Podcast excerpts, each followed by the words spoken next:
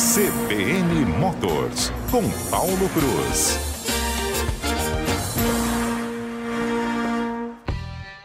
Oi, Paulo. Bom dia, Dani, tudo bem? Tudo bem. Tá, então tá bom.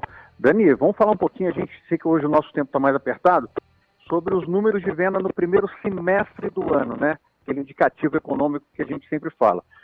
Teve uma queda nas vendas, se a gente comparar com, né, com o mesmo período do ano passado, mas o bom, Dani, é que assim, é, ao longo dos meses, desses, desses seis primeiros meses, a gente foi tendo um aumento de vendas, ou seja, a Fenabrave, né, que engloba aí todas as marcas de veículos do Brasil, espera que a gente termine em dois, esse ano, né, 2022, com vendas maiores do que foram no ano passado. Isso é um bom indicativo. Né? A gente sabe que a importância do segmento para os automóveis. Para, né? Automóvel significa aquecimento de economia.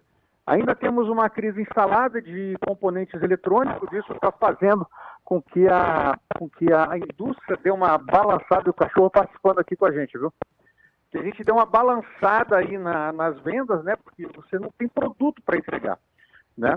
Mas, Dani, também é uma boa notícia, as coisas estão tá se normalizando, né? toda a indústria mundial está se esforçando para que realmente a gente possa aí ter esses famigerados componentes eletrônicos, né, que estão fazendo falta aí para tantos segmentos da, da, nossa indústria. Então, né, embora a gente tenha tido vendas mais baixas, né, a notícia ainda assim é animadora por conta do crescimento que está sendo esperado até o final do ano. E a gente ainda tem esse ano político, né, que deixa todo mundo meio, meio incerto aí, né?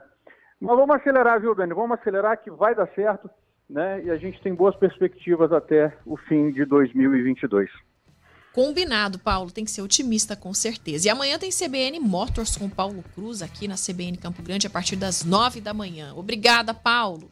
Obrigado, um abraço. 10 horas e 2 minutos em Mato Grosso do Sul.